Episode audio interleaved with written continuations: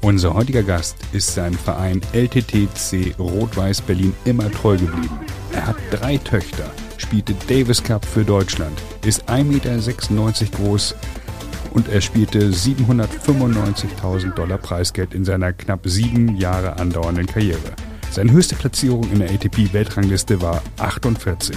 Wir begrüßen die Tennislegende Markus Zöcke. Du hast schon drei, viermal Boris Becker erwähnt. Der Baron Ja. du Goli. Wie kommt der, wo kommt der Name her?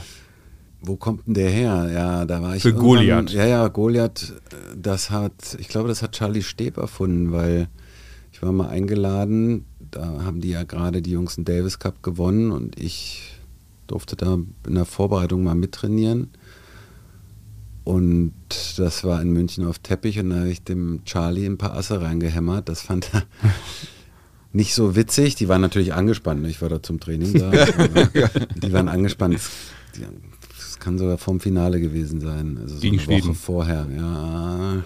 Okay. Oder beim zweiten Mal. Was gegen wen war das?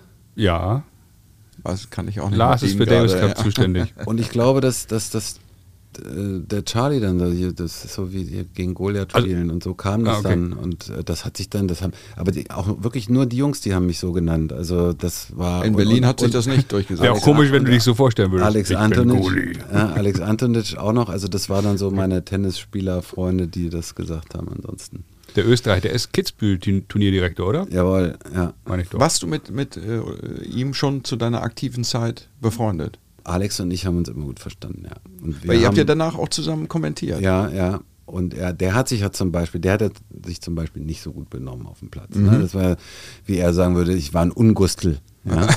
Ja, wie eine offene Hose. Und äh, aber er hat zum Beispiel, haben wir einmal gegeneinander gespielt in Seoul. Der hatte den Respekt unter Kumpels, der hat kein Theater gemacht, gar nichts. Also er hat sich wirklich richtig gut benommen.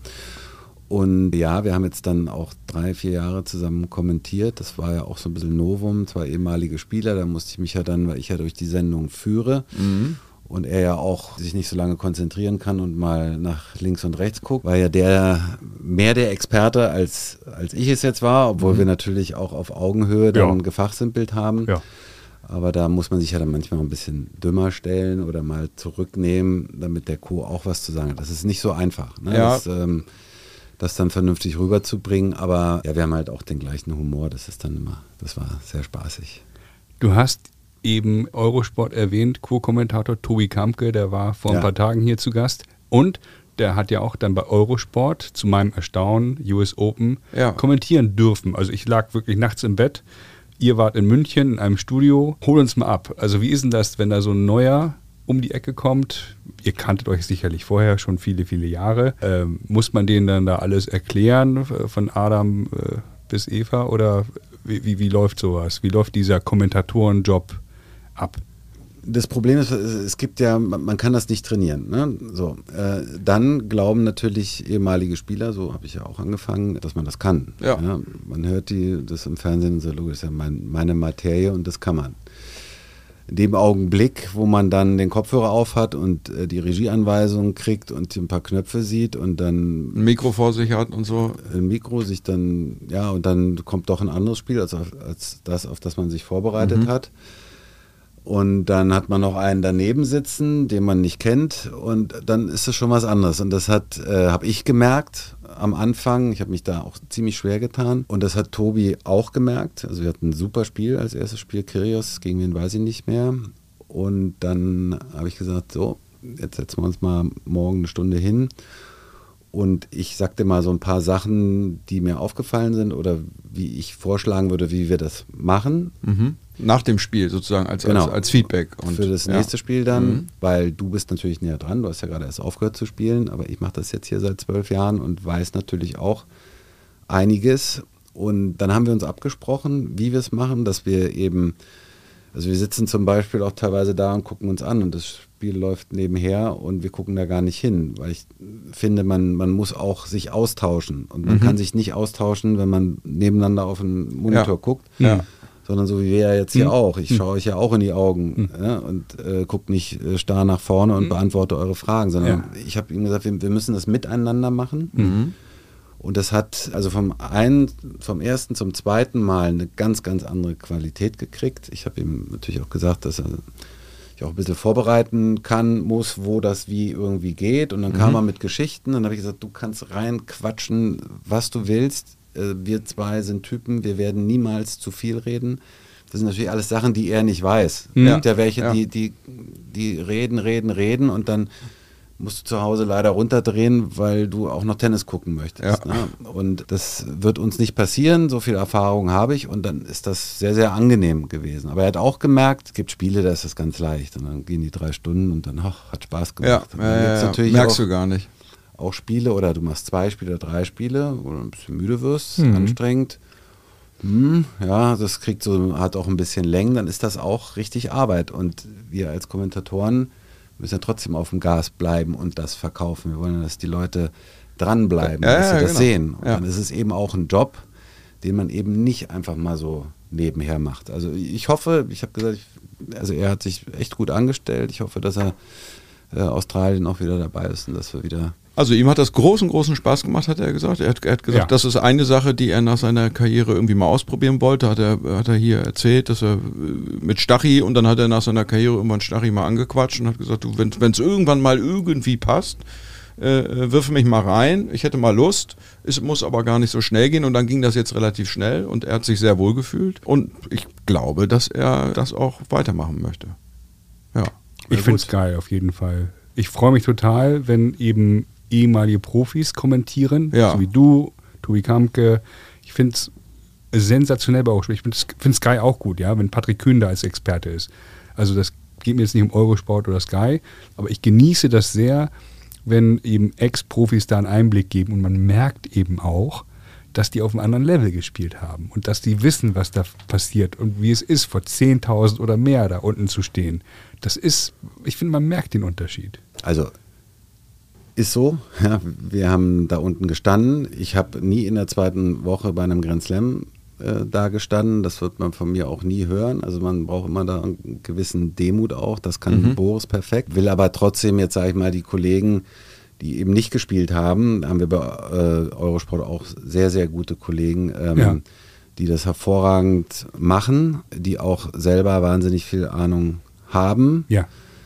Nicht alle, aber die auf äh, Eurosport 1, die man da hört, auf jeden Fall und die auch alleine kommentieren können. Das kann ich auch, das habe ich gelernt, aber mhm. das äh, kann Boris nicht und das kann Tobi Kamke auch noch nicht. Mhm. Und auch, würde ich jetzt mal sagen, Barbara Rittner wird sich da auch schwer tun. Mhm. Das ist eine, ein anderer Schnack, so wie ihr das äh, hier sagen würdet. Sehr gut. Und äh, insofern braucht man oder braucht es diese Journalisten, die Kollegen, die sich akribisch vorbereiten. Äh, Matthias Stach, der arbeitet da rund um die Uhr, ja, auch mit der Sendung und so mhm. weiter. Die braucht es auf jeden Fall. Wir geben unseren Teil dazu, ja, aber ich würde sagen, dass dieser der Kommentator an sich, das ist natürlich erstmal so die Basis. Und dann darf man nicht vergessen, es gucken ja nicht nur äh, Tennisspieler so wie ihr, sondern guckt auch die die Omi von nebenan äh, und bleibt mal ein paar Minuten hängen und ja. man muss irgendwie alle ja auch äh, versuchen dabei zu halten und insofern ist dieser Blumenstrauß an Kommentatoren eigentlich, äh, wie ich finde, bei uns bei Eurosport wirklich sehr gut. Also kriegst du eigentlich live die, die Einschaltquote äh, mit? Also Nö. kriegst du einen Hinweis aus der Regie, sinkt gerade ein bisschen runter und ihr müsst mal wieder ein bisschen den Fuß aufs Gas. Ich weiß die Zahlen Fragen. natürlich alle, weil ich ja auch für Bet 1 und auch für die Turniere und dieses ganze Hintergrund, das ist ja auch wichtig, wenn ich Sponsorengespräche führe. Dann, ja. dann weiß ich, wie viele Leute zugeguckt haben. Ähm, dann kann man das natürlich auch, auch gut weitergeben. Also ich kriege das dann irgendwann mit. Aber ob da nun 500.000 zuhören oder auch auf Eurosport 2 vielleicht nur mal 10, der Job ist der gleiche. Also für mhm. mich jedenfalls. Und es macht mir unglaublich viel Spaß und es hält einen auch frisch. Ne? Man bleibt in der Szene dran. Also nach ja. den äh, zwei Wochen bin ich wieder so vollgeladen mit allen Informationen, mhm. weil wir natürlich auch Kontakt halten zu Trainern, Spielern und alle reden miteinander. Das ist super. Ja. Ja, das ist schon, das glaube ich auch, dass das äh, immer wieder so ein, dass man wieder reinkommt in den ja. Inner Circle. Apropos reinkommen. Wir reden hier immer gerne auch über das Lieblingsturnier. Was ist eigentlich das geilste äh, Turnier für dich auf der, auf der Tour oh ja. gewesen? Äh, zum Spielen. Ja. Na, das gab es ja nur einmal. Das war natürlich in Sun City, das habe ich äh, gewonnen. Das war tatsächlich äh, unglaublich. Also von Johannesburg nochmal eine halbe Stunde Flug da in dieses äh, Sun City. Ich wusste gar nicht, dass das 2000 Meter hoch liegt. Da ist Mhm. der Ball natürlich geflogen und da ist es so wie so ein Mini-Las Vegas. Also es war schon enorm. Ansonsten äh, ist es schwer zu sagen. Das geilste Turnier, die Grand Slams sind Wahnsinn. Ich habe mich in Wimbledon jetzt nicht so wohl gefühlt. Das ist tatsächlich äh, Rasen war nicht so mein Ding, kein sicherer Stand. Also ich habe gerne in Key Biscayne gespielt zum Beispiel, Mhm. damals noch in da Cranton Park, das ist ja jetzt auch woanders. US Open, Melbourne, mega, aber das sind Acapulco fällt, fällt häufiger an der ich Stelle. Ah, okay. Da, da macht man doch Urlaub, oder? Ja, da macht man Urlaub und, und trinkt Margaritas und, und der Ja. eine oder andere spielt dann da auch ab und zu mal eine Kugel ins Feld oder, Oder oder, oder, arbeitet als Physio. Liebe Grüße an Yannick an der Stelle. Arbeitet als Physio da. Und ich bin persönlich ein großer Fan von Borstad. Tolles Turnier. Da war ich nie. Warst du Tief- auch nie? Tiefer Sand, tiefer Sand. Ja, gut. Meine, Ja, nicht meine Wiese, ich war am Start, das war damals, glaube ich, parallel. Ja. 14 Meter hoch und mit Rasenschuhen, weil es so rutschig war. Kick und vor, das war so mehr meins. Warte Als, mal, du hast mit Rasenschuhen auf Rumsen. Asche gespielt? Habe ich das wir richtig alle, verstanden? wir alle, wir alle What? haben, wir alle haben nach Also profillose Nee, nee, nee, nee, nee. Rasenschuhe Nee, sind, Rasen sind so- Rasenschuhe haben ordentliches Profil. richtige so Noppen. Nägel. Ah, so, okay, nee, das ja. ist Nägel, also so wie, wie verlängert, wie eine, so eine ganz billige Tischtenniskelle, nur eben Ja, ja, genau. länger. so ne? wie so Noppenschuhe halt, ne? Und Okay. Start war sehr, sehr rutschig und war nach Wimbledon und alle, die aus Wimbledon kamen, selbstverständlich haben da mit Rasenschuhen gespielt, man viel besseren Stand. Jetzt nicht fünf Runden lang, braucht man halt fünf Paar Schuhe, ne? aber hast du besser, einen besseren Stand gehabt als mit normalen Sandplatzschuhen. Okay, aber das wird heute nicht mehr erlaubt sein, oder doch? Ist verboten. Ist verboten. Ist wirklich so. ja, natürlich. Hallo. Das ist verboten. Wir haben mit jedem Gast ja das Tennisabitur. Ähm, das ist nicht so bierernst gemeint, aber gerade bei Eurosport-Experten, ehemaligen Profis, da würde ich sagen, da muss man schon relativ genau rangehen. Also wir, wir geben immer so da sind wir schon ein bisschen Kulanz. strenger, Genau. also normalerweise darf man so Kollegium. 10% nach oben, nach unten abweichen, aber es gibt durchaus dann eben solche Kaliber, wie du es bist, wo wir schon ein bisschen strenger dann auch sind. Und wir haben Ja. vorhin schon über Linkshänder gesprochen Ja. und ich habe mir das Heft des Tennismagazins genommen, Dezember 2021. Das ist so ein Spezialheft, also ist nicht auf meinen Mist gewachsen. Ich habe das nur durchgeblättert und die haben da so ein paar ganz geile Statistiken halt zum Besten gegeben. Und ich habe das so durchgeblättert und habe gedacht, cool, ist ja interessant. Und jetzt haben wir so einen besonderen Gast hier, äh, der für Deutschland eben auch gespielt hat. Und der weiß bestimmt, welche fünf Linkshänder mal Nummer eins der Welt waren. Aber ein bisschen nachdenken. Also- Ja, ja, ne? natürlich. ja, bitte. ja, ja, ja. Einen hast du ja vorhin Also, schon genannt. Äh, Vilas, Rios, ähm, Ivanisevic war es nicht, äh, Korda war es auch nicht. Du hast- McEnroe natürlich, Ja. Ja. Connors natürlich. Ja. Ist ja einfach. Rios, du hast, du hast drei Treffer. Rios ist, Vier. Rios ist schwer, ne? Nee, Vier den habe ich schon. vierten nicht. Vilas war nicht Nummer Ah, eins. wie das war nicht eins. also seit 73 Vilas war nur dann. Nummer Mann, das zwei. hätte ich auch gedacht. Ja. Richtig, das ist sein Also Marke. ein Name ist eben auch schon gefallen in der, im Also Rahmen ein, einer. ein Tipp, äh, Alex Antonitsch hatte ja Landsmänner, Ja, die ja, auch na gut, Thomas recht, Muster, Thomas klar. Muster Ähm, und Du hablas Espanol, wir haben über Mallorca vorhin gesprochen. Ja, Ja, Rafa. Rafa Nadal. Das sind die fünf. Rafa Also, ist zu einfach. ja. ich würde einen Punkt geben. Ja. Das, also das war einfach wirklich gut, weil ob Vilas Nummer eins war oder nicht, das ist bei Ja, Günther Jauch die 500.000 Und ich Euro wette. Rensenbrink hat Rios nicht gewusst. Pass auf, wie viele Linkshänder waren in den Top 10 seit 1973? Also in Summe, du hast eben noch Korda erwähnt und, und wenn wir die alle zusammenzählen, plus die fünf, 20. Alter, Volltreffer. Nee. Doch. Das ist ja mal, das Wahnsinn. ist der das, Profi. Das ist, das ist Wahnsinn. Das ist der Profi. Da sind wir im, im Null-Komma-Bereich jetzt. Nächste Frage Abi. ist geil. Wer hat mehr Preisgeld gewonnen? Boris Becker alleine oder Haas und Stich zusammen? Ich glaube, Becker, Äh, Becker hatte Haas und 25 Stich Millionen. zusammen. Richtig. Eine Million mehr. Ja gut, das ist ja eine andere Generation auch und der Haas hat ja schon viel mehr Geld bekommen. Als Haas hat ordentlich verdient auch. Gut ja. ab. Also so 12 plus 13 oder 13 plus 13 ungefähr und Becker 25. Das nur so am Rande.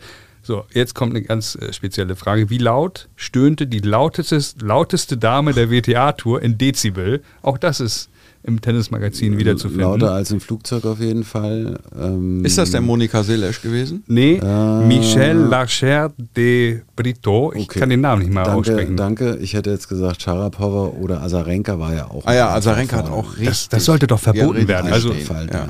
Ja, bevor wir irgendeine Zahl hier nennen, das nervt mich so hart. ja, aber lauter als im Flugzeug. Ne? Ja, was so, aber das nervt, das muss doch mal nochmal, dafür Ja. muss es ein Warning geben. Naja, die sind so erzogen worden auch. ne? Das sollte stören damals. Das, das war Schon, oder? tatsächlich Das so. ist doch Winning AG, Ja, ja, das ist sagt doch- man, ne? Also das war so die russische Schule, ja. Ich meine, früher haben Ja, die uns die- erzählt, dass es, das hilft beim Ausatmen. Das ist ja alles irgendwie Quatsch. Ja, hilft ja auch, aber, Aber du musst ja man nicht muss so laut. Ja, eben. Ja. Muss man nicht. Lars, stöhnst du beim Tennis? Ja, gelegentlich irgendwie? Altersschwäche und so, ja, kann ich jetzt hier nicht nachmachen. Das ist ja äh, nicht jugendfrei dann Okay. bei mir. Das ist ähnlich wie, wie an anderen, in anderen Disziplinen. Schade. Also, hast du eine Idee, so von der Anzahl Dezibel? Na, ich würde sagen, tatsächlich wie ein Flugzeug beim Start. Ja, also, es ist nicht weg. viel das 109. Ist, ja, wie viel das ist. weiß ich nicht. 109. 100 ich glaube, Mann. ja, 100 um und bei ist Flugzeug. Ja, siehst du? Tick lauter. Lassen wir gelten. Pass auf. Deine Karriere, eine unglaubliche ATP-Bilanz hast du hingelegt. Weißt du wie? Wie viele Siege und wie viele Niederlagen? Nee. Also die ATP. Weiß ich nicht, ich mag auch Karriere im Zusammenhang Schläge. meiner Tenniszeit nicht. Ich finde, das ist so ein Riesenwort. Ja. Ja. Mir ist Laufbahn lieber. Laufbahn. Okay. Aber die, ich habe keine so gute Bilanz, glaube ich. Oder doch? Ja, sag mal. Ich weiß nicht, ich Würfel gar, mal. gar keine Ahnung, gar keine Ahnung. Willst du würfeln? Du kannst das Tennisabitur auch noch nachholen. Ja, dann, äh, dann, dann würfel ich mal, dann sage ich mal, äh, was könnte man denn mal sagen, irgendwie 68, 47. 67 zu 103. Ja, guck mal. Also mehr verloren als gewonnen. Naja, aber das war haben die am- meisten. Also das, ist ja, das ist ja immer so. Ja, Ja, ja. ja, Das ist ja enttäuschend. ja. Bei welchem Grand Slam Turnier schnitten deutsche Profis seit 1985 am besten ab, die Anzahl der Titel der Damen und Herren zusammen addiert?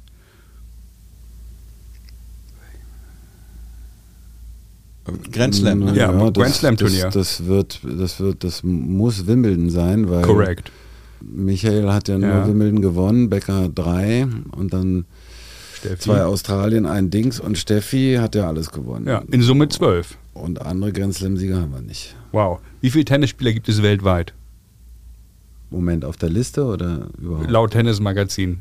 Wie viele spielen Also Tennis? wir, reden wir wir- reden nicht über professionelle Nein, nicht professionelle, Ja. sondern Muss man du, auch wir bisschen- beide werden mitgezählt. Muss man auch ein bisschen präziser stellen. so eine Entschuldigung. Frage. Ja. Fußfehler. Also jeder, jeder, Alle. der irgendwie Tennis spielt, meine Mhm. Güte. Also was haben wir im, im der DTB hat 1,8 1,8. 1,3 Millionen, ach 1,8, Mhm. 1,3, 1,4 vielleicht, schwer zu sagen, 50 Millionen.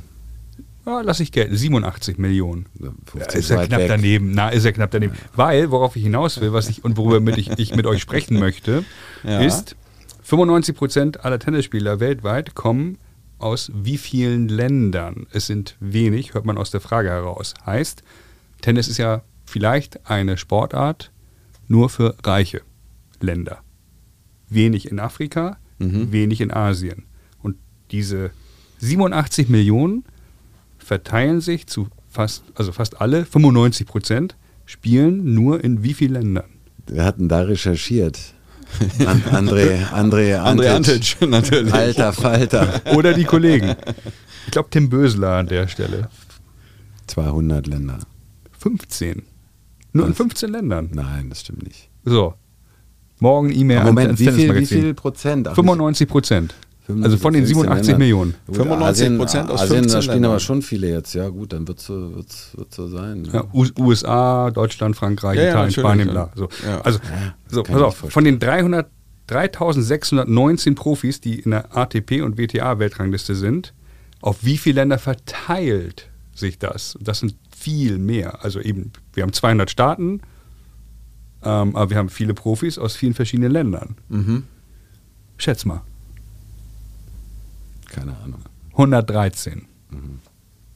Mhm. So, und die beste Matchbilanz der Damen in einem Jahr hatte welcher Profi oder welche Frau? Entweder Steffi Graf. Kann eigentlich nur Stefanie So, Maria ja, Graf Wahrscheinlich, sein. ja, würde ich jetzt auch sagen. Wobei Iga, glaube ich, Ihre ha- härteste. Widersacherin damals Selisch. von Steffi Graf, also vor, Hingis? vor Navratilova. ja, Ja. 86-1 hat die 83 hingelegt. Und ich glaube, Meckenrohr mal irgendwie 83,2. Du hast auf jeden Fall das Tennisabitur bestanden. Sehr Ja. gut. Doch, doch, doch. Also, so, wie, so wie das richtige Das war, besser 3,3. als, das war besser als Rense, das war besser als Tobi Kampke, würde ich sagen. Ein, ein, ein gutes Pferd springt nicht höher, als es muss. Ist eigentlich so ein Abiturmotto, oder? Ja, allerdings. Allerdings. Es gibt eine, eine Anekdote, die mal erwähnt wurde, in einer New Yorker Bar mit Sven Feth, der auflegt. Ich weiß nicht, ob du dich daran erinnerst, wo du in den Club reinschwebst. Wo hast ich- das her? Habe ich irgendwo mal gehört. Da war ich nicht allein. Da warst du nicht allein. Erzähl mal. Was, also Sven Feth, ein bekannter Techno-DJ aus Ja, Deutschland, der- muss man ja leider dazu der, sagen der zehn wahrscheinlich. größten Techno-DJs der Welt. Ja, weißt du, mit wem ich da war? Erzähl mal. Weißt du, ich war nicht dabei. Das war folgendermaßen, wir waren in New York, stimmt. Äh, Waldemar Kliesing, Uli, Uni Kühnel und ich und eingeladen hat uns Herr Becker, weil wir vorher sechs Wochen lang mit ihm nach Donaustauf gefahren sind, um seinen Bänderriss auszuheilen. Also wir mussten mittrainieren. Boris hat gerne dann so ein paar Mhm. Jungs und wir waren dankbar, sind mit und haben mit trainiert und dann ging es ihm wieder besser. Da hat er noch gespielt und dann sind wir nach New York geflogen und Boris kam allerdings nach, alle schön mit Anzug, Krawatte, dann war da haben wir, hatten wir Einsatz in Manhattan und haben, haben den Sven Fett getroffen irgendwo in einer Bar, Lawrence Fishburne übrigens auch. Und ich weiß es noch so genau, weil diese Rechnung, da war ich mal schneller, der ich bezahlt in der Bar. Oha. Sonst hat Boris ja immer bezahlt und sind immer alle eingeladen. So, und äh, die beiden anderen, die waren ja auch schon ein bisschen älter als wir, die haben schlapp gemacht. Und wir waren noch irgendwo und dann sagte, dann sind wir ins Taxi, wir reden jetzt von 3 Uhr morgens Mhm. mit Jetlag und so. Das hat Boris ja alles nie interessiert. Ne? Der, der war eine Maschine. Mhm. Ich wurde schon müde und dann sagte er, äh, wir haben noch den Sven Feth getroffen. Da gehen wir, da können wir doch nochmal vorbeifahren. Ich so, ist jetzt nicht dein Ernst, lass uns schlafen gehen. Nee, nee, da schauen wir nochmal. Dann sind wir, sind wir da reingeschrubbt. Natürlich haben sie sich gefreut. Olle Sven hat da Musik gemacht. Und es war natürlich damals so diese Zeit, das hat er dann geballert da. Mhm. Ne? Ja, ja, ja. Ja, ich wurde wieder so ein bisschen wacher. Und dann habe ich so geguckt. Ich hatte Boris ja dann in solchen Fällen immer im Auge, weil er ja, weil ich ja auch immer so ein bisschen Sorge um ihn hatte. Mhm. Äh, ne? Zu Hause hat er seine Bodyguards gehabt. Dann stand er da irgendwo so, dachte ich, prima. Und dann bin ich irgendwann hin und sagte, ey Boris, jetzt kann ich wirklich nicht mehr. und dann sagte er, du, lass uns noch ein bisschen hier bleiben, weil momentan weiß gerade niemand, wo ich bin. Das ist Hm. so geil. Ich, okay, bleibst du hier, noch ein Bier und irgendwann sind wir dann nach Hause. Ging es dann nicht mehr. Aber interessant, von wem kennst du die Geschichte? Die kommt aus dem Podcast irgendwo oder im Internet gelesen. Echt? Ja, ja, ja. Also, da Ja. Das ist mal irgendwo als Stichwort gefallen Ja, im krass, ja. Interview. Ja, Aber ich, dann ahnt man mal, was Ja, ja. das für ein Druck ist, auch wenn du dann sagst, irgendwie, ich, ich, ich kann das gerade so genießen, dass niemand weiß, wo ich gerade bin. morgens- das morgens ist so um- ein Gefühl von Freiheit, ja. morgens dann. um fünf im Dunkeln bei bollerndem Lärm irgendwo mit einem Bier in bei der Ecke 150 BPM von, Wahnsinn. von, äh, von Baba Sven. gestanden. Ja.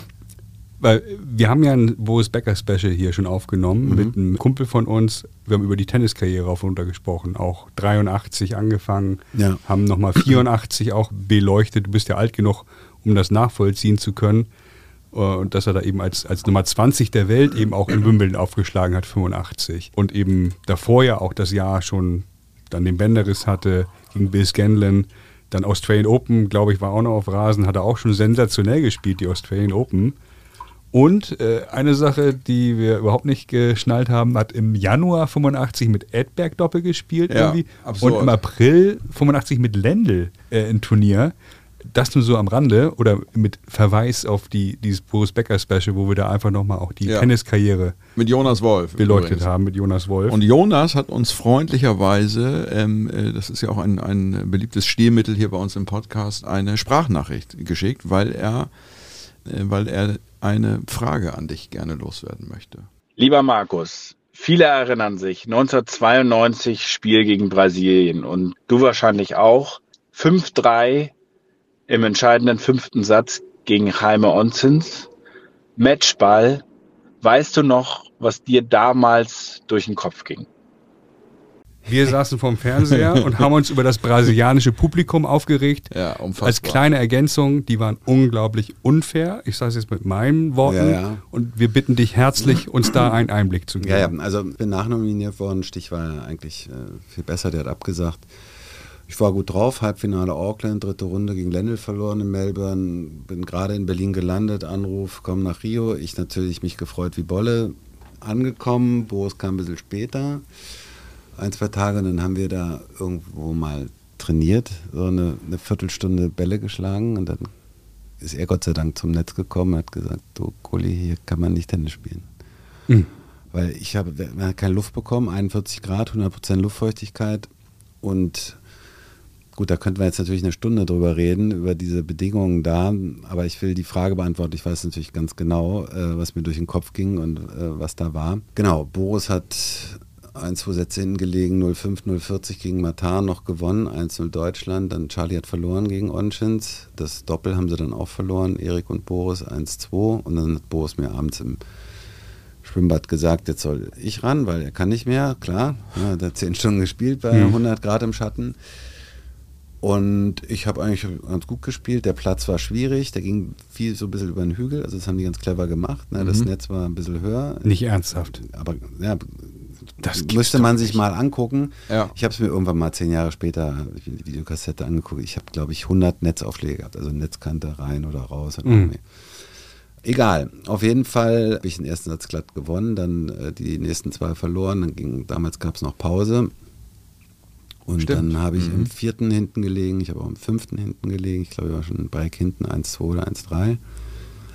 Und dann 5-3, ähm, eigener Aufschlag und bei 30 beide gewinne ich den Punkt zum Matchball und bei, bei diesem Schlag oder dem Schlag davor reißt äh, Onchins die Seite. Mhm. Unabhängig davon, dass ich also seit drei Stunden schon nur noch funktioniert habe und jetzt das wirklich also Auf Autopilot. un unglaublich war. Und Ich habe Pilic immer gefragt, ich muss mich übergeben, wo kann ich hier hinkotzen? Ja, ist egal, ist mir egal, kann überall. Das- Ich habe mich nicht getraut, ja. Ich hätte es eigentlich machen müssen. Dann wäre es mir besser gegangen. Ja, das. ja, Alle Hemden, die ich dabei hatte, waren durchgeschwitzt, alle Schweißbänder, alle Schläger, die Seiten sind weicher geworden. Also es war so eine Gluthitze. So, und bei 5-3, 40-30 äh, Matchball habe ich gesagt, so, der hat jetzt einen neuen Schläger. Ich serviere jetzt so einen 85% Aufschlag, zwar auf seine bessere Seite, die Rückhand, und stolper noch so zwei, drei Schritte rein. Vielleicht erschrickt er sich und mit dem neuen Schläger Versch- er den versticht er ihn, ja. Habe ich auch gemacht, habe ihn auch erschrocken, aber er hat mir das Ding also gestochen scharf hinten ins Eck gespielt und damit den Matchball abgewehrt und damit war der letzte minimale, kleinste Tropfen in meinem Tank auch weg und ich konnte mich gar nicht mehr bewegen. Also habe das Match dann verloren, ja. Ja, ja. Also eins der, der beeindruckendsten Matches, die ich gesehen habe. Also ich erinnere mich an Westphal gegen Smead, also diese Davis Cup ja. Matches. Schlachten. Ja, Schlachten. Ja, das war aber unglaublich. Das haben damals, also ich habe ja Boris ersetzt. Also Boris, alle die Leute haben ja erwartet, Boris zu sehen, muss man Ja. sagen. Nicht meinetwegen eingeschaltet, aber zumindest haben sie auch nicht ausgeschaltet. Das haben damals auf Sat 1, werde ich nie vergessen, Günter Bosch, wenn er diesen Punkt macht, dann ist er über den Berg. ja? Mit Sven Görn am, am 12, 12 Millionen. haben die 12 das Millionen Ja, Wahnsinn, ne? Menschen. ja, Wow. heute gucken Davis Cup 200.000 an drei Tagen. Ja. Das ist leider die Wahrheit. ja. Ja, wow. Das ist, das ist 12 völlig irre. Millionen 12 Millionen Menschen. ist echt Wahnsinn, ja. Ja, was hast du gemacht damals, Lars? Ich habe Traumschiff geguckt, glaube Ja, ich. Ja, ja, verstehe. Mit meiner Mutter zusammen. ja, ja. Erst hatten wir immer erst Schwarzwaldklinik und dann Traumschiff. Mann. Ja, äh, ich habe von Leuten gehört, die sind äh, haben gesehen, ach, Becker spielt nicht, na gut, wir haben ein bisschen reingeguckt und sind Skifahren gegangen und dann kamen sie wieder, ach wie, der spielt Hm. Lief immer noch das Match. Ja. Oder, Frank Wörndl zum Beispiel, Ja. der, das hat er mir auch neulich erzählt, der konnte es auch nicht glauben, der ist zwischendurch, ist der von, von Stuttgart nach München gefahren und dann, ach wie, der spielt immer noch, ja, also. Großer Ja, Skifahrer, Frank Wörndl, ne? Äh, Äh, sehr großer. Slalom. Ja. Ja. Slalom, Riesenslalom. Ja. Kennst du? Ja. Olympia, Albertville dabei gewesen. Albertville. Guter Mann. Ja. Und- Freund von dir. Äh, Kollege und Freund, ja, durch Eurosport, ja. ja. Wir überschneiden uns da manchmal. Ihr kennt euch untereinander unter euch Spitzensportlern hier und Wir da. haben uns äh, irgendwie jetzt mal vor ein paar Jahren da mal so auf dem Gang getroffen und dann fanden wir uns ganz nett. die Eurosport-Familie. Ja, ja, und klar, unter Sportlern, das ist ja immer ganz lustig und so ein guter Einblick mal in andere Sachen. Und er ist ja auch so auf seine Art und Weise, ja, da auch wie er kommentiert, das höre ich total gerne. Also, Mhm. ja, das ist, Das unfaire Publikum war nicht so relevant. Es war die Hitze und es war der unebene Platz und Niki Pilic auf der Bank. Aber ich habe das, das habe ich so in Erinnerung, oder sehe ich das falsch, also, dass das Publikum wirklich sehr unfair war vor Ort. ja, war's. Okay. Aber das habe ich ja gesagt. Das, Hast du trotzdem das, ausgeblendet? Das kann ich sehr gut ausblenden. Wow. Ich meine, wir reden hier von 10.000 Erstmal- Leute im Stadion oder Äh, sowas, ne? Also ich, ich hab, da war ich ja wieder auch mit, mit so vielen Dingen beschäftigt. Ich, ähm, es war eine unglaubliche Ehre für Deutschland zu spielen. Es war eine unglaubliche Ehre, mit Boris Becker in einer Mannschaft zu spielen, mit Niki Pilic den auf der Bank zu haben. Da gab es gar keinen Raum, Okay. darüber nachzudenken, ja, die beschimpfen mich jetzt als Nazi oder was auch immer. Es ist ja alles da passiert. Oder äh, die haben sich übers Geländer gelegt und, und hier den, den, den gestreckten Finger raus, sodass das Ballkind mir kaum den Ball geben konnte. Und das ging ja stundenlang so bis hin zu der Kapelle. Aber äh, da waren so viele andere Sachen, die in mir äh, Okay. waren. Und ich wusste ja, jetzt kannst du mal zeigen, wo der Hammer hängt. Und ich war ja eigentlich gut in Form. Es war jetzt nicht mein bester Belagsand. Komischer Platz, ja, es war furchtbar heiß, wobei ich Hitze eigentlich ganz gut ab kann, aber das war jetzt dann doch ein bisschen zu viel. Und dann gab es auch noch so ein pers persönliche Gedanken, die ich hatte, die mich da durch dieses Match getragen haben. Und am Ende habe ich für die Mannschaft gespielt, also für mich auch gespielt natürlich, für die Mannschaft gespielt, für Deutschland gespielt. Ich wäre an dem Tag, wenn ich da jetzt umgefallen wäre und, dann, und ohnmächtig geworden wäre, es wäre mir egal gewesen. Ja. Wir haben ja mit Tobi Kampke und Renze, die ja auch mal als Ersatzspieler dann, äh, Tobi hat gespielt, ich glaube Renze war als Ersatz oder Hitting-Partner auch in Hamburg mit dabei oder als fünfter Mann. Ähm, aber das habe ich bei allen beiden auch gemerkt. Bei dir merkt man das auch. Und Ja, das Wiskap ist, ist- ja, die, also Tobi Ja. sprach von der Gänsehaut. Ich kriege auch Gänsehaut, wenn ich das höre halt, weil natürlich man als kleiner Junge dann eben nicht nur bei der Fußballnationalmannschaft, sondern als Tennisspieler dann eben auch dann sieht, wie die sich da äh, zu fünf nebeneinander aufstellen. Dann kommt die Hymne und dann diese weißen Anzüge und die Deutschlandfahne auf der Trainingsjacke. So war das, glaube ich, bei den meisten Anzügen wahrscheinlich. Das ist, ist unbeschreiblich. und ich meine, unabhängig, was Boris fürs Tennis überhaupt gemacht hat, was er auch für den Davis Cup gemacht hat. Denn äh, klar, er ist Wimbledon-Sieger gewesen und er ist, er, er hat es auch geschafft, über, über diese Titel zum Helden zu werden. Aber zum wirklichen Helden äh, ist er eigentlich im Davis Cup geworden. So, und das ist der große Unterschied. Und es ist toll, Weltmeister zu sein, ja. Aber mit der Mannschaft für Deutschland, da kannst du, da kannst du zum Helden werden. Das ist was, was ganz anderes. Und da, da stellt sich die Frage überhaupt nicht, ob man aufgibt oder ob man jetzt hier äh, seine Leistung nicht abruft, weil da einer reinbrüllt oder äh, weil es zu warm ist. Ähm, die Frage, die, die hat sich einfach nicht gestellt. Und dann äh, stellt sich auch wahrscheinlich nicht die Frage, welchen Modus du besser findest, den neuen Davis Cup oder den alten. Das höre ich doch jetzt schon raus, oder? Das, was man da daraus gemacht hat, ist eine Katastrophe. Ja. Ich verstehe das. Man musste auch sicherlich überlegen, wie man das ein bisschen anders machen kann. Der Kalender ist zu voll, äh, wenn man dann eben diese, diese anstrengenden Davis Cup Matchen hat. Ich verstehe das, dass man da drüber nachgedacht hat. Was man jetzt draus gemacht hat, ist eine absolute Katastrophe.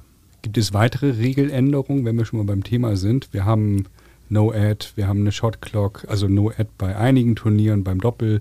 Du bist ja vom Fach, du kommentierst das ja. Wir drei oder Lars und ich, wir schauen uns das an, wenn du kommentierst. Und du guckst ja hier und da vielleicht auch mal ein Match im Fernsehen.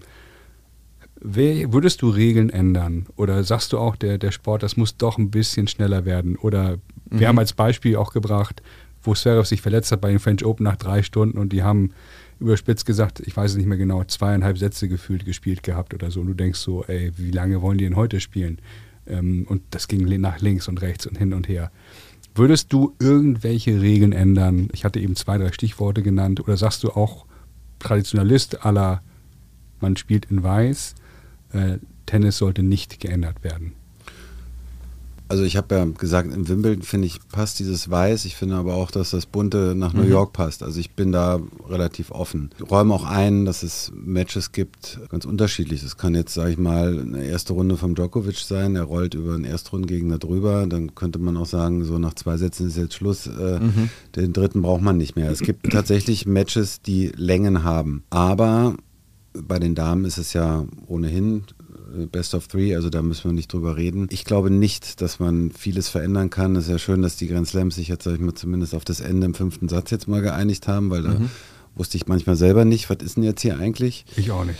Ich glaube nicht, äh, dass man No Edge spielen kann. Man, das wird dann dem Sport nicht mehr gerecht. Das, mhm. das ist zu viel Shootout, das ist zu viel Zufall, da rutscht mhm. mal ein Return ab und so. Das finde ich nicht gut. Man sieht das, das auch im Doppel. nicht den besseren Spieler. Richtig, ne? genau. Ja. Es, es, es verzerrt eigentlich dann den den, den Wettbewerb. Und Tennis hat hier und da auch mal Längen. Und auch wir als totale Fans ein Fünf-Stunden-Match jetzt nicht Sinner gegen Alcaraz, das war unbeschreiblich. Da ja, das war man, unfassbar, da konnte ich auch nicht abschalten. Ja, jeder Ballwechsel ist äh, un unglaublich. Ja. Äh, es gibt, das ist ja auch immer herrlich, Morphis, der eine Zeit lang mal die ersten beiden Sätze einfach mal verloren hat, um dann zurückzukommen.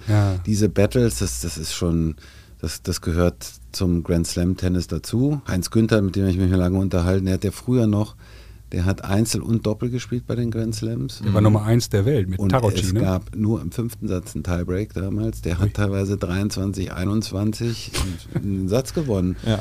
So und äh, hat Einzel gespielt und am freien Tag dann Doppel. Und wir reden hier immer von stundenlangen äh, Matches. Ne? Also das hat man ja schon in, ins Gute oder ein bisschen verkürzt No-Ad halte ich nichts von, verkürzte Sätze halte ich nichts von, ganz klar. Mhm. Ja, die Shotclock ist wichtig, man kann mhm. nicht einfach jetzt jemand eine Minute Pause machen. Mhm. Da hat man, glaube ich, schon viele Sachen gemacht, die auch gut sind. Und Coachen? Ja oder nein? haben sowieso alle. Ja. ja. früher hat man gesagt nein. Warum? Ja. Weil auch nicht jeder einen Coach dabei hatte. Das ja. fand ich auch in Ordnung. Heute hat ja jeder einen Coach dabei. Okay. So sollen sie reinrufen, haben sie, machen sie eh. Wie Pilic auf der Bank sitzen oder auf der Tribüne, an der Kopftribüne oder in der Loge, wo auch immer. Na, so ist es ja jetzt. Ne? Die unterhalten ja, sich ja. mit ihren Logen. Ne? Ja. Aber sollten die wie Pilic saß ja bei dir auf der Bank. Äh, das ist ja jetzt nicht beim Davis Cup, ja, oder bei Mannschaftsspielen, ne? sonst ja. natürlich nicht. Aber, äh aber wäre das denkbar für dich, dass man beim Turnier den Trainer auf der Bank hat? Also ich habe da gar keine Meinung, muss ich gestehen. Ich, also, das ist eine komische Vorstellung, aber man kennt das natürlich ja, von der Mannschaft eben. und vom ist Davis ja jetzt Cup. Deswegen. Also ich würde wetten, dass viele von den etablierten Spielern oder den Älteren, die würden das gar nicht wollen. Ja, die würden jetzt nicht, Moer, Nadal würde jetzt nicht einen Moer neben sich auf die Bank nee, ne? setzen, würde sagen, brauche ich nicht. Ja, nachher ähm, dreht er eben noch die Flaschen aber, richtig hin immer. Aber, aber, wenn wir mal von der richtig, von der Zukunft äh, ausgehen, wenn das erlaubt wäre, ja, dann würde der Coach auch auf dem Schoß der Spieler sitzen. Ich finde es irgendwie nicht gut. Mm, okay. Lever Cup, Mannschaftswettbewerbe. Es gibt ja mehrere Dinge. Es gab früher den Hopeman Cup, es gibt in Australien irgendeine neue Veranstaltung, aber ich schon wieder vergessen, wie das heißt, ATP Cup ATP oder so. Cup, ja. ja. Ähm, ich finde Mannschaftswettbewerbe geil. Mhm. Also wir haben eben über Davis Cup gesprochen. Ich war beim Labour Cup, habe mir das angeschaut. Ich finde das toll, dann die Jungs da zu sehen hinter der Bank. Und ähm, wie ist da deine Meinung? Nimmst du das ernst oder sagst du, weil du eben auch weißt, wie es ist, naja, come on. Also, das ist jetzt nicht so Ryder Cup-mäßig. Das ist eine schlechte Kopie vom Ryder Cup. Ich sage, also ich mag's, aber wie ist deine Meinung? Ja, also die Cups, habe ja gesagt, was ich vom, vom Davis Cup, was das für mich mhm. bedeutet hat. Ja, mhm. Das war alles. Ja. So, da gab es natürlich die anderen Sachen noch nicht so. Hopman Cup, hier diese Mix-Geschichte, das ist ja so nach Silvester mit einer netten Partnerin wird natürlich ernst gespielt, klar, geht ja dann auf Melbourne, ja. aber das finde ich hat absolut die Daseinsberechtigung gehabt. Ich glaube, ist jetzt auch wieder ein Mixed-Wettbewerb, heißt jetzt ein bisschen anders, ja. weil der ATP Cup war ja nichts anderes mehr als das, was sie jetzt aus dem Davis Cup gemacht haben. Also da muss ich ehrlich sagen, ja, auch nur zwei Einzel, ein Doppel mhm. und nur drei Gewinnsätze. Das haben wir ja im Davis Cup gesehen und damit jetzt im Januar wieder an, also ne, ja. im Dezember und damit jetzt im Januar wieder anzufangen, fand ich kompletten Schwachsinn. Ja. Ähm, hat man jetzt auch geändert, ähm, hilft jetzt aber auch dem Davis Cup nicht. Und der Labour Cup das habe ich auch einmal für Amazon aus London mit Benny Ibrahim Zadeh kommentiert. Mhm. Drei Tage zum ersten Mal und hatte mich eigentlich auf London gefreut und dachte, ich gehe dann mal so in London und so. Ne? Wir haben äh, natürlich da stundenlang durchkommentiert zu Mhm. zweit. Wir haben am Ende haben wir dann in der Kabine sind wir aufgesprungen, haben uns abgeschlagen. Das war das Jahr, wo Zverev, wo Europa so hoch geführt hat. Der Rest der Welt kam dann auf durch dieses komische Punktezählen. Ja, ja. Und Zverev das entscheidende Match ja. Gewonnen hat Ja. gegen Taylor Fritz. Ich weiß Boah. es nicht mehr. Kriegen die zusammen. Auf jeden Fall ein sensationelles Format, schneller ne, durch den Mhm. Champions Tiebreak. Aber da sieht man auch zum Beispiel, was für Zufälle dann eben auch möglich Ja. sind. Dass dann natürlich, dass die Mannschaft äh, hinterm Spieler sitzt, das Federer Nadal Coach, das sind, Das ist so Bilder geil. dabei. Ja, das ja, ist ja unglaublich. Das Ja. ganze Setup. Mehr kann man gar nicht machen. Logisch von den zehn Sponsoren, die dabei sind, sind 9,5 vom Federer. Unglaubliche äh, Vermarktungs-Fernsehrechte. Also damit verdient der Federer, glaube ich, oder seine Firma mehr Geld als er mit seinem Tennis. Das hat was. Es hat aber nicht den Wert, den der Sieg im Davis Cup Verstehe. mal Mhm. hatte. Also das so weit würde ich jetzt nicht Verstehe. gehen. Ja, es ist eine sehr, sehr professionelle, eine unfassbar geile Shownummer. Ist der beste, wollte ich gerade sagen, ist, der, ist, der, ist der beste, das beste Showkampfformat. Die So- Bilder, so. die Farben, Genau. äh, es ist edel. Ja, die ganze Corporate Identity ist stark und diese Coaching-Momente Ach, finde ich wirklich besonders, wenn, wenn die da so labern. und McEnroe Borg, also, Ja, äh, dann wir uns den alten Lever noch äh, raus Ja. und, und äh, der kommt immer nicht an den Pokal ran, äh, steht dann da immer noch so. Ja, ist schon äh, coole Nummer. Sensationell auf jeden Fall. Apropos coole Nummer, wir kommen so langsam, aber, aber sicher zum Ende. Wir haben uns ja von, von Big Mac, John McEnroe, ähm, die, die Unterzeile von unserem Podcast ausgeliehen. You cannot be serious. Kannst du dich, wir sprachen ja eben schon äh, nachts um drei, New York, nochmal mit Boris in, auf so eine Sven Fed Party. Kannst du dich an irgendeinen, an eine Situation erinnern, wo du vielleicht für den, dem Sport etwas unangemessen, unseriöses gemacht hast in der Vorbereitung. Vielleicht bis nachts um drei irgendwo gefeiert oder, oder irgendwann mal was weggeschenkt oder irgendwie was, wo du sagst, ah, das war im Nachhinein, das war vielleicht irgendwie leicht unseriös, was ich da gemacht habe. Äh, nicht nur einmal. Also ich äh, bin nun Berliner, so gern ich dort lebe, aber das ist ja, hatten wir am Anfang auch das Thema. Die Ablenkungen sind natürlich da. Als junger Mann steckt man das weg und ich bin natürlich nicht nach Hause gegangen, wenn ich am nächsten Tag um 9 Uhr Training hatte. Und nun mal, wenn ich mal unterwegs war. Also ich bin jetzt nicht ständig weggegangen. Ja. Ne? War auch neun Monate im Jahr bin ich auf Reisen gewesen. Aber wenn jetzt ein Abend nett war, und dann habe ich durchgezogen, habe ich eine Stunde geschlafen oder zwei und dann hat es wehgetan, die, die erste Stunde beim Training. Und, Und dann geht's äh, auch wieder, ne? Aber, ich bin, aber ich bin hingegangen. Ja, ne? okay. So, dass ich das vor einem Match gemacht habe, nein, also nicht als Profi, würde ich jetzt mal so nicht sagen, aber mit Erik Jelen in Hongkong mal, da bin ich in die... So heißt die Folge. Mit Erik Hilln-Hongkong. da bin ich, da bin ich noch ins Hauptfeld reingerutscht und es war Freitagabend, so Montag haben wir gespielt. Und dann sind wir in einer äh, ganz coolen Bar gelandet. Ähm, ah, ich dachte, ey, können wir nicht gehen. Und ähm, oh, können wir eigentlich nicht gehen. Nee, stimmt. Und dann haben wir da natürlich auch äh, Spaß gehabt und so. Also ich muss sagen, ich habe schon links und rechts geguckt, aber ich habe das auch gebraucht. Ich habe Ja. dann auch mal drei Monate lang angefangen, Bücher zu lesen, nur Roomservice gemacht, um alles wirklich versucht zu haben. Wie bringe ich am besten Leistung? Aber Man braucht das auch mal. ja, Ja, man muss ja für sich herausfinden, was für einen selbst das Beste ist. so ist es. Und am Ende äh, muss man sagen können, und das kann ich, mein Paket war nicht besser, als es dann im- im Endeffekt war, weil ich bin ein junger Mensch gewesen oder so, wie ich mein Leben leben wollte, habe ich es dann auch gelebt. Es war dann alles in allem eben nicht besser, als es, als es war. Und damit bin ich auch übrigens im Reinen. Ja. Ja. Äh, Ja. Ich habe ich hab alles versucht, aber äh, man auch, auch wenn man alles versucht, gibt es Momente, wo man dann mal schwach wird. Und das ist jetzt ja nicht nur Party gehen oder sonst, sondern Ja, gibt ja andere Momente. Und wichtig ist, dass man, dass man versucht, seine persönliche Nummer eins zu werden. Und ich, im Nachhinein äh, muss ich sagen, bin ich da nicht ganz rangekommen, aber ich äh, gucke gern zurück. Ich sage immer, ich würde es auch immer wieder so machen, aber ich möchte es nicht nochmal machen.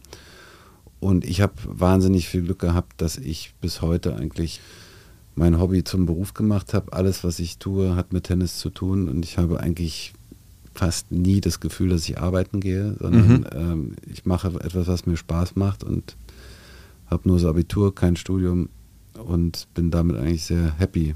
Und darum habe ich auch dem Sport eine Menge zu verdanken. Finde ich einen schönen Satz, den du gesagt hast, seine, seine persönliche Nummer eins werden. Ja. Ähm, mit dem unseriös, das wollte ich noch mal kurz als kleinen Filmtipp, äh, The Last Dance, ähm, die, die Dokumentation über die Chicago Bulls, während der, während der Finals, glaube ich, wo Dennis Rodman, ein sehr extrovertierter Basketballspieler, wo der Trainer, wo er nach einem Spiel die haben drei Tage Pause gehabt und er ist einfach zwei Tage nach Las Vegas geflogen und hat richtig ja. die Sau rausgelassen. Ja. Und der Trainer hat gesagt, das ist in Ordnung. Und der das war für das die Mannschaft in Ordnung. Mhm. Dennis braucht das, der ja. muss das machen und der kommt wieder und spielt danach ein unfassbares Spiel.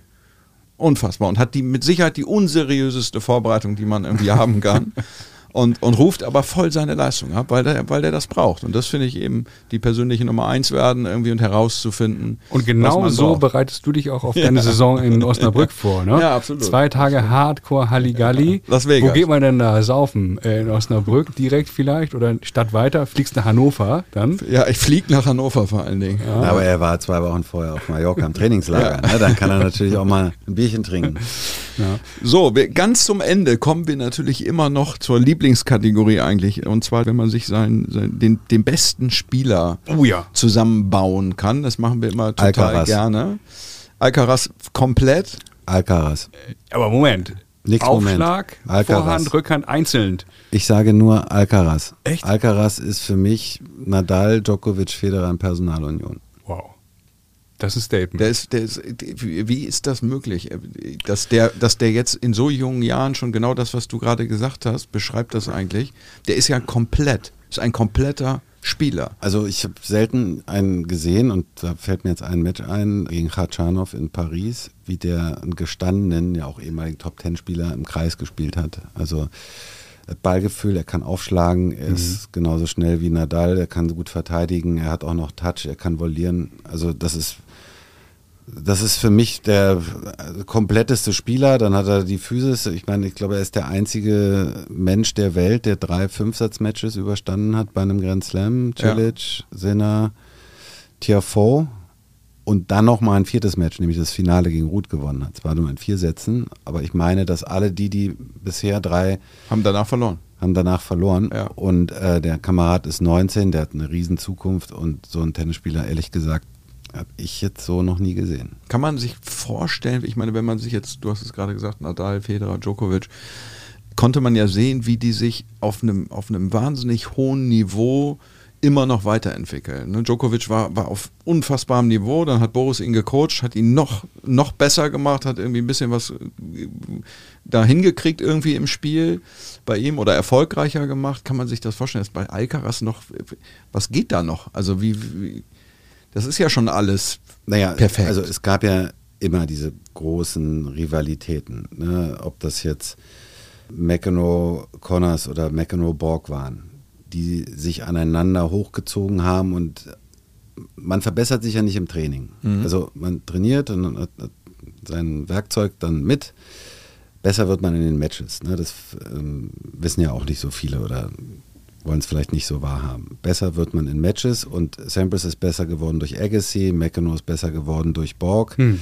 Becker ist besser geworden durch Edberg und so weiter und so fort. Sampras auch, Agassi, das waren ja dann diese ja. Äh, großen Rivalitäten und genauso ist es natürlich mit, wo man gesagt hat, Sampras 14 Grand Slams wird nie wieder einer schaffen. Jetzt gibt es drei Namen, die haben... Die haben 20. Ja, ne, es, es Wahnsinn. Ich habe irgendwann mal, da ziehen mich meine Freunde mit auf, im Kommentar gesagt, weil mir auch die Worte fehlten, in Bezug auf einen der großen Grand Slam Champions, die da gespielt haben. Und dann habe ich eben diese drei wieder erwähnt, habe ich gesagt, sie sind, wie sie sind, weil sie so sind, wie sie sind. Ja, da, äh, mhm. weil das, weil ich es gar nicht beschreiben kann, mhm. was das für Qualitäten eben, was die für Qualitäten haben um diese außergewöhnlichen Erfolge zu haben. Und die haben sie nur, weil sie sich selber gegenseitig eben immer besser gemacht haben. Mhm. Und zwar in den Matches, in den gegen, äh, wenn sie gegenübergestanden haben.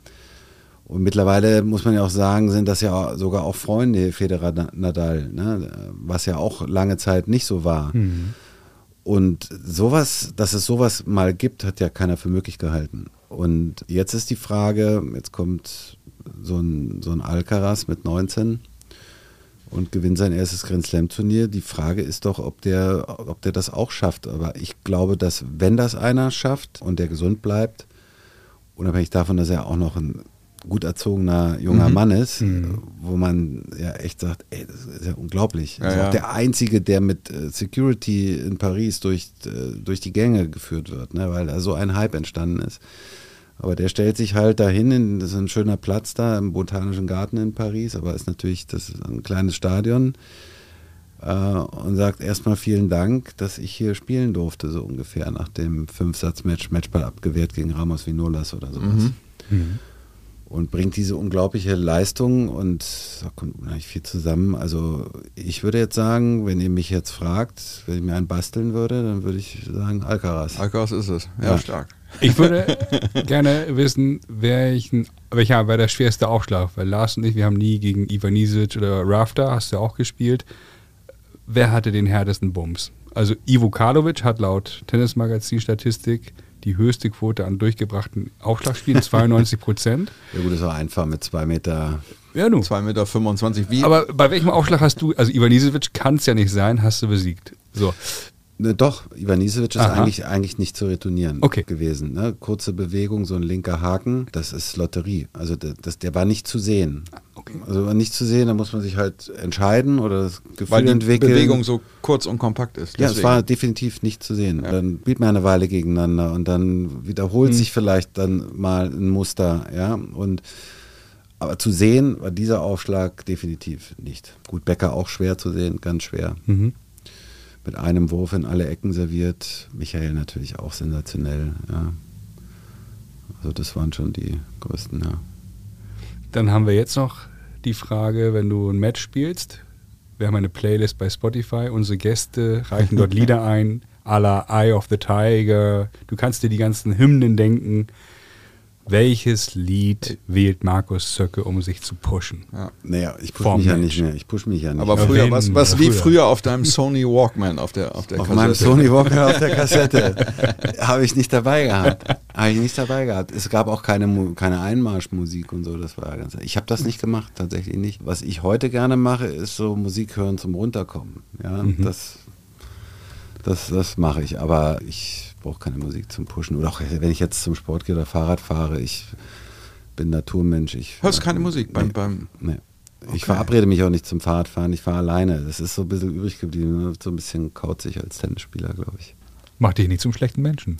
Nö, ich komme auch ganz gut mit mir selber klar. Wunderbar. Der Tipp à la Brad Gilbert aus dem Buch Winning Ugly. Muskelgel. Machen Sie sich nichts vor, wenn Sie über 35 sind. Warum leiden? Nehmen Sie etwas, was Ihre Schmerzen lindert. Dann nehmen Sie Wasser mit. ja, hatte ich auch eine gute nehmen Erfahrung. Sie Hemde zum Wechseln mit. Da kamen wir aus Philadelphia, glaube ich, und das erste Turnier war Scottsdale, Arizona. Ein mega schönes Turnier und ich spiele erste Runde gegen Brad Gilbert. Oh. Und er war der Erste, der damals diese Oakley-Sonnenbrille aufhatte. Ja. Und er kam mit dem Ding auf den Platz. Ich dachte, er will mich verarschen. Oh. Ja. Der nimmt die Brille nicht ab. Und dann habe ich äh, 7, 6, 6, 7, 6, 7 verloren gegen ihn. Mit, gegen einen mit Sonnenbrille. Das konnte ich damals, das, das, war tatsächlich eine Sache, die hat mich ein bisschen irritiert. Aber damit, hat er, damit hat, er, hat er unter Tennistrainern auf jeden Fall einen Hype ausgelöst, weil ich glaube, im Mittelmeerraum haben irgendwann alle diese Oakley-Brillen beim, beim Training gegeben. Ja, ja jeder, nicht so. Alle. Ja, jeder, ja. oder viele. Ne? Ja. Jetzt kommen die gerade wieder, schnelle Brillen. Markus, das war ein, äh, ein wahnsinnig tolles, äh, inspirierendes Gespräch. Absolut. Ähm, das hat mir sehr großen Spaß gemacht. Tom auch, oh, das ja. sehe ich ihm an. Der hat, äh, der hat Pippi in den Augen vor Rührung. das kommt auch selten vor. Also ähm, großes Tennis. Vielen, vielen Dank. Danke, Markus. Mir hat es auch sau Spaß gemacht. Übrigens, Punkt zwei Stunden. Ne? Ja, Punktlandung. Da machen wir vielleicht zwei Folgen. Ja, vielen Dank, vielen Dank für die Einladung. Hat Danke. echt Spaß gemacht. Dublette 76 wird präsentiert von Karl Anders und Brainseeker Consulting. Folgt Dublette 76 bei Instagram oder LinkedIn. Dublette 76 wird präsentiert von Brainseeker Consulting.